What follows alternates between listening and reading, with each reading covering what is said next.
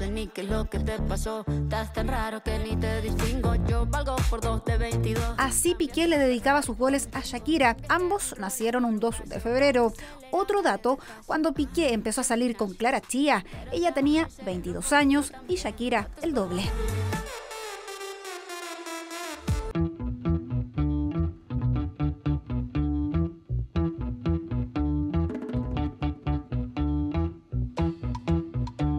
¿Qué tal? Bienvenidas y bienvenidos todos a la válvula, el lado B de las noticias. Mi nombre es Lucero Chávez. Hoy es jueves 2 de febrero del 2022.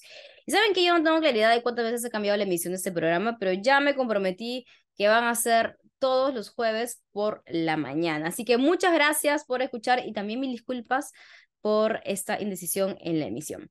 Ahora, habiendo dicho eso, hoy tengo un programa espectacular que estoy segura te va a gustar mucho, porque vamos a hablar del último tema de Shakira junto al rapero Busy Rap, que pese a que ya pasó unos días de haberse lanzado y toda la conmoción que generó, aún sigue dando de qué hablar. Y así inició el 2023 para Gerard Piqué, al ritmo de la música de Bizarrap y la letra de su expareja Shakira, quien nuevamente le canta, pero no versos de amor.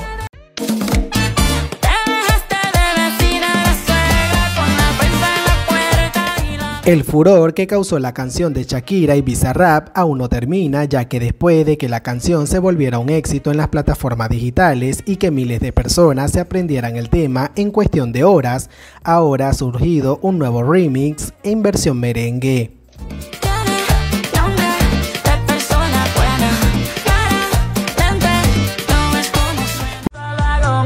Perdón que te salpique.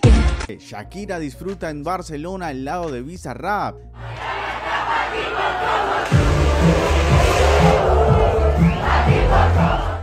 Realiza un nuevo baile de su canción y desata locura. Vemos cómo Shakira está molestando a sus suegros. Recordemos que ella es vecina finalmente de los padres de Piqué y lo que hizo fue poner una bruja ahí en ese balcón que veíamos en las imágenes y no solo eso, porque también puso la canción y la puso muy fuerte para que finalmente... Shakira junto a rapero Rap literalmente rompieron el internet y las redes sociales. La canción en la que manda el diablo a su ex Gerard Piqué compara a la actual novia de Gerard con un reloj barato y dice que es mejor estar sola y con un pobre tipo novato y descerebrado. Ya, esa canción en solo 24 horas de haberse estrenado superó las 3 millones de visitas en YouTube. Ahora se ubica en el noveno puesto del Billboard 100 y también está en el segundo lugar de la lista Top 50 Global de Spotify. Hola amigos de los 40 por todo el mundo, soy Shakira y junto a Bizarrap queremos agradecerles el súper apoyo que nos están dando y bueno, nos han llevado al número uno directo y global de los 40 en todo el mundo. Así que muchísimas gracias y un beso muy grande.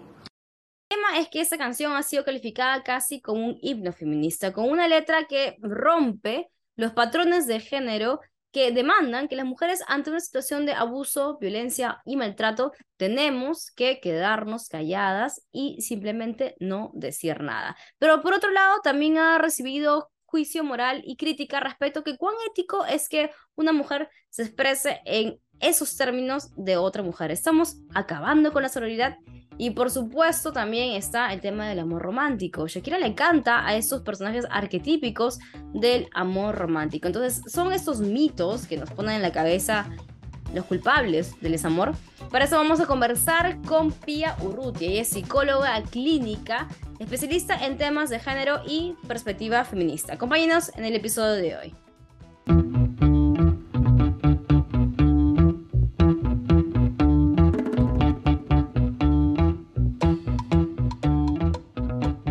Pia, ¿cómo estás? ¿Qué tal? Estoy encantada de tenerte en la válvula, el lado B de las noticias. Quiero comenzar este podcast, vamos a hablar sobre Shakira y el feminismo. Pero antes quisiera por favor que te presentes, cuéntanos un poco de ti. Muchas gracias, Lucero. Para mí también eh, es bonito estar en este espacio. Yo soy psicóloga clínica, eh, psicoterapeuta, trabajo con mujeres y disidencias hace ya bastantes años. Soy docente, eh, trabajo en temáticas de derechos humanos y de violencia eh, y además me dedico bastante a la investigación también en temáticas asociadas a temas relacionados al feminismo propiamente tal y a, a la memoria. ¿ya? Pia, bueno, entonces quiero preguntarte, con todo el background y la información, el conocimiento que tú tienes que hoy nos vas a compartir, gracias por eso. La última canción de Shakira, en la que, bueno, ha sido, además que ha sido un súper éxito en ventas, y qué bien por ella que siga vigente. Yo soy fan de Shakira desde que tenía nueve años. Recuerdo que le robaba el cancionero a mi prima para aprenderme sus canciones, y ese punto, he visto toda su evolución musical desde Sueños Blancos, Pies Descalzos, y me parece genial de verdad que haya pasado tanto tiempo y que siga dando de qué hablar. Y ahora este tema ha sido catalogado como un ícono feminista, como mm. un himno feminista. ¿Lo es? ¿Qué piensas? Que esto tiene muchas aristas y depende, ¿ya? O sea, primero, antes que todo, yo no soy muy de la idea que tenemos un feministrómetro, ¿no? O sea, como esta cosa de ir categorizando eh, quién, quién tiene como el conocimiento para determinar que algo es feminista o no. Yo por lo menos eh, no adhiero a eso y tampoco creo que tenga ningún derecho para calificar. ¿no? Me pasa con, con esto, que claro, fue un éxito en ventas. Eh, ¿Quién como Shakira que em, cuando termina una relación amorosa y está con el corazón hecho pedazos, factura tanto, ¿no? Tal cual, sí, eso especialmente. La loba aúlla fuerte. Shakira triunfa y factura. Saca provecho a su corazón roto y comparte esta nueva catarsis musical que deja boquiabierto al mundo entero. Los hombres han hecho canciones de despecho toda la vida. Taylor Swift lo dijo. Sí, ah, ya. Tampoco es algo tan nuevo. Lo que pasa que eh, lo hace una mujer y eso ya dice mucho. Creo que eh, quiere romper un poco, de cierta manera, yo no sé si Shakira pensó en esto cuando hizo la canción, pero en el fondo de que las mujeres, eh, como rompiendo un poco el mito del amor romántico, eh, pensando en que las mujeres en el fondo no necesitamos o, o el amor propiamente tal de pareja no es nuestro único objetivo, no es no es lo que nos hace personas, eh, ¿no? A propósito de como las mujeres no lloran, las mujeres facturan, em, yo creo que es un como que se relaciona con eso, ¿no? Como que las mujeres, en el fondo, esa no es nuestra única meta. Y por otro lado, también, a propósito del dinero, también a las mujeres se nos ha negado muchas veces hablar de dinero. Hay una psicoanalista argentina que es Clara Coria, tiene un libro que se llama El dinero y el sexo, que es súper interesante que habla de la historia que ha tenido el dinero y las mujeres. Entonces ya básicamente su tesis es que el dinero está prohibido para las mujeres y que las mujeres que ostentan dinero o hablan del dinero eh, como eh, sin tapujos o son pérfidas, mm. son, malas o son putas, ¿no? A propósito de que el, la prostitución es el primer trabajo que permite que las mujeres tengan un ingreso. ¿ya? Entonces también yo creo que, eh, porque, esa es la frase que pega, ¿no? Entonces también creo que eh, es esa declaración un poquito de rebeldía frente a lo establecido y de que mm, no nos vamos a morir porque tenemos una pena de amor, ¿no? Entonces yo creo que por eso es tomado como himno, ¿no? Eh, aparte, ¿quién no ha tenido una pena de amor? ¿Quién no ha sido en este contrato monogámico, que ya podemos hablar de eso, pero le han sido infiel? Es una vivencia que un porcentaje importante de la población eh, que se considera mujer lo ha tenido. Pusieron el gorro, como decimos en Chile, ¿no? Y está profundamente herida con eso. ¿Es el tema más importante para el feminismo? Por supuesto que no. Esto da para hablar algunas cosas y eso sí me parece importante, como colgarnos de un fenómeno que moviliza masas, así como todo el mundo cantando la canción, bueno, hablemos de temas relevantes. Igual, yo creo que el hecho de que ella cantara en español sí también movilizó a muchas mujeres latinas. Como que fuera muy inconsciente lo que ocurre, ¿no? Porque como que retorna un poco a, algo más propio, ¿no? Eso es La Válvula, ya regresamos con más. La Válvula es un podcast que explica y reflexiona sobre hechos políticos, sociales y coyunturales que afecten a las mujeres de todas las categorías de América Latina. Encuentra La Válvula en Spotify, Apple Podcast, TikTok o donde sea que decidas escuchar tus podcasts. Si consideras que te identificas con los temas que conversamos en este programa, también te invito a suscribirte a mi cuenta de Patreon y darle clic al botón seguir para estar al día con cada uno de los episodios. Comparte también este programa con tu familia, amigas y amigos y, por supuesto, con todas las disidencias. Gracias por escuchar. Hola nuevamente, estás en la válvula, el lado B de las noticias y yo te quiero compartir algo. En el año 2018, la Real Academia Española incorporó la palabra sororidad al diccionario. La definición oficial es la siguiente. Solidaridad entre mujeres, especialmente ante situaciones de discriminación sexual y actitudes y comportamientos machistas. El término viene de la palabra inglesa sisterhood, utilizada en los años 70 por la escritora Kate Millett, autora del ensayo Política Sexual. Años más tarde fue la académica mexicana Marcela Lagar quien utilizó la versión en español tras verla en otros idiomas. De hecho, ella define el concepto como una forma cómplice de actuar entre mujeres, tomándolo como una propuesta política para que las mujeres trabajen juntas. Pero, ¿de verdad esto es posible? Dentro del movimiento feminista también hay otros factores a considerar, como la raza y clase. Seguimos conversando con Pío Rutia. La, la sororidad, eh, que es el compañerismo entre mujeres, también tiene una, patita política, ¿no? En el fondo, la sororidad es también saberme, una, comprender que las mujeres eh, estamos sometidas a una serie de opresiones históricas, entonces em, el compañerismo, ¿no? Eh, con otra mujer, eh, a propósito de un sistema opresor, es lo que me permite ir generando cambios. Entonces, la sororidad como todo dentro del feminismo, tiene una razón de ser y un para qué, ¿no? Porque en el fondo, ¿para qué yo aprendo sobre feminismos? Como que la idea es que eso tenga un resultado político y finalmente ese resultado político es liberarnos de las opresiones. Entonces creo que la sororidad es más eso, ¿no? Que me caigan bien todas las mujeres. Por eso, en el fondo, como no sé si es importante que a mí me caigan bien todas las mujeres, ¿no? Eh, pero sí creo que es importante que tenga conciencia que la otra también está bajo el yugo del patriarcado. Y por otro lado, que ser mujer no asegura que seamos, que, esa mujer sea sorora o que sea feminista, ¿no? Em, y ese argumento es importante también considerarlo. ¿Por qué? Porque hay mujeres profundamente patriarcales, hay mujeres profundamente xenófobas, racistas, como lo que pasó en, en Italia, ¿no? con esta nueva primera ministra, que es parte de un partido eh, de extrema derecha, como eh, simpatizante de la obra de Mussolini.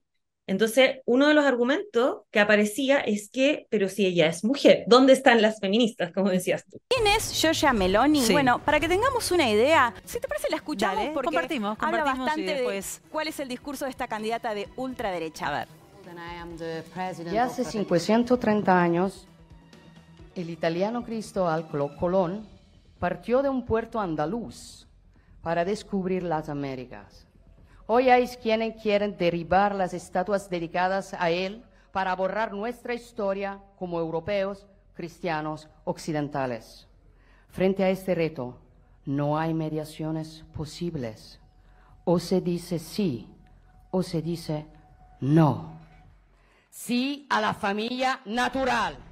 No a los Especialmente en el contexto de, de que las mujeres también estamos divididas entre raza, género y clase, porque la sororidad históricamente ha sido un término en el que las mujeres blancas, burguesas, digamos, se juntan y todas apoyan su misma causa, pero ¿qué hay de las mujeres negras? ¿Qué hay de las mujeres indígenas?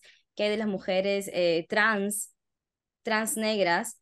Hay Sí. también mucha discriminación por parte de las mujeres blancas burguesas hacia esa comunidad y ahí no, no hay sororidad. Yo recuerdo que una vez eh, fui a, a compartir con las señoras que trabajan como amas de casa y la señora que era lideresa de, de ese sitio me dijo, ¿y, ¿y quién le limpia la casa a las feministas cuando van a hacer sus marchas? Fue algo que incluso también me interpeló a mí misma, ¿no? Porque claro, sí, yo me voy a marchar el feminismo y tengo una señora que igual vive para- bajo este sistema, entonces como que entras en un poco en contradicción.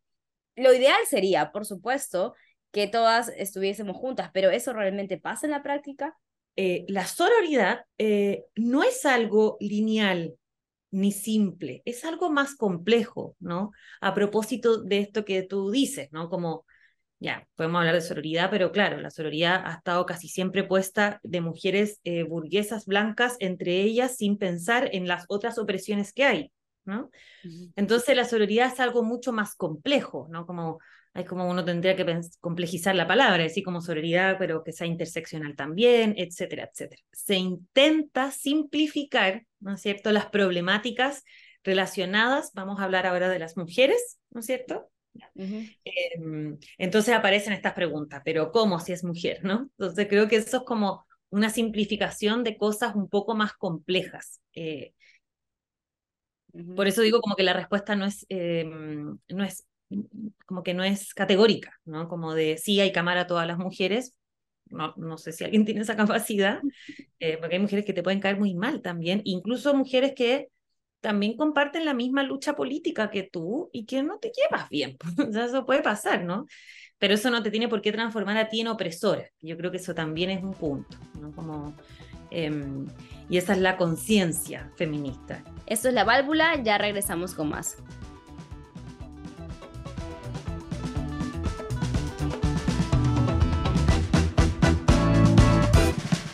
Este programa desmitifica el amor romántico, profundiza sobre las raíces de la violencia, habla de la participación política de las mujeres en los gobiernos de América Latina y aborda las noticias como no las verás en los medios tradicionales. Desde ya, gracias por apoyar este proyecto de periodismo independiente que busca generar reflexión y entendimiento entre todas y todos para vivir con más libertad.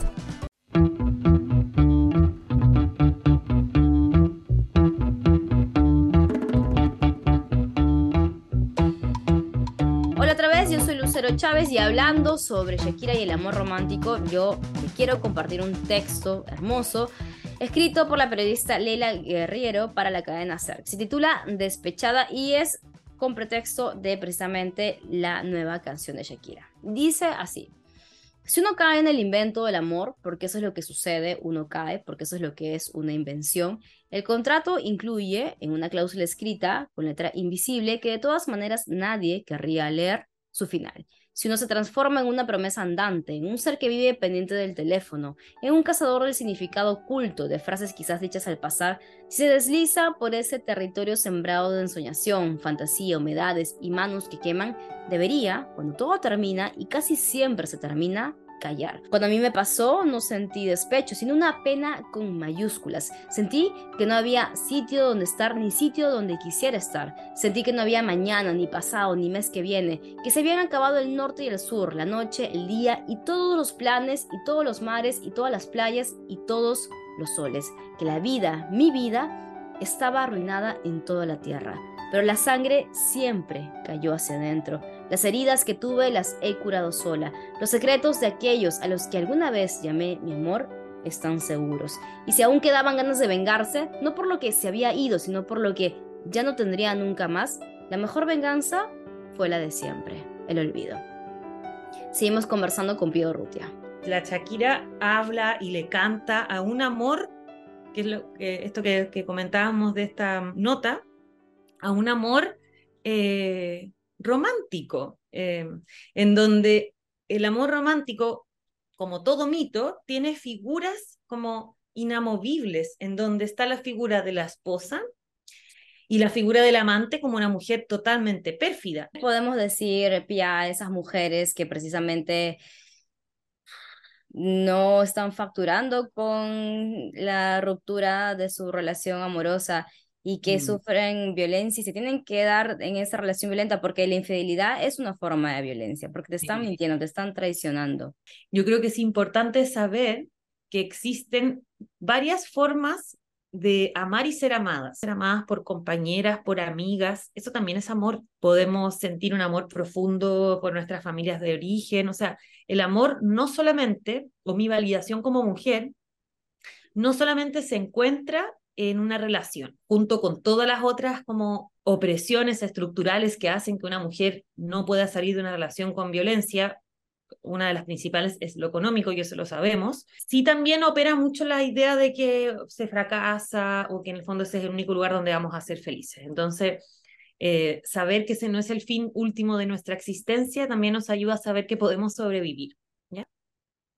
valía, nuestro valor como persona no solamente está puesto, y acá no quiero como caricaturizar, ¿no? Como, eh, como, de, como esta idea de amor propio muy, muy superfluo, ¿no? Pero en verdad cuando entendemos que nuestro valor no solamente está puesto en la relación de pareja, podemos pensar o imaginar otros escenarios posibles. Y eso en las relaciones donde hay violencia es sumamente fundamental. Por lo general las mujeres logran salir cuando pueden acceder a una red de apoyo. A veces son mujeres que no son pertenecientes a mi familia, porque también la historia de muchas mujeres es que dentro de su familia de origen hay mucha crítica o como si es que fracasan como en la relación de pareja, entonces tampoco es el lugar seguro. Por lo general, esas redes eh, de cuidado y segura tienden a encontrarse en la amistad. La pérdida es inevitable en la vida. Vamos a transitar duelos. Y eso se puede transitar desde la aceptación, o sea, sin aferrarme, que va a doler igual, ¿ya? O desde el sufrimiento que es aferrarme. Y eso es como un tormento. Entonces, cuando estamos aferradas a ciertas ideas, como el mito del amor romántico, un duelo ya no es duelo, sino que puede ser un tormento. La violencia también es un tormento. ¿ya? Entonces, como dejar una pareja es profundamente doloroso. Pero yo, yo les aseguro que los duelos son, se pueden atravesar. Y acompañadas, siempre eh, los dolores van a ser más soportables que solas.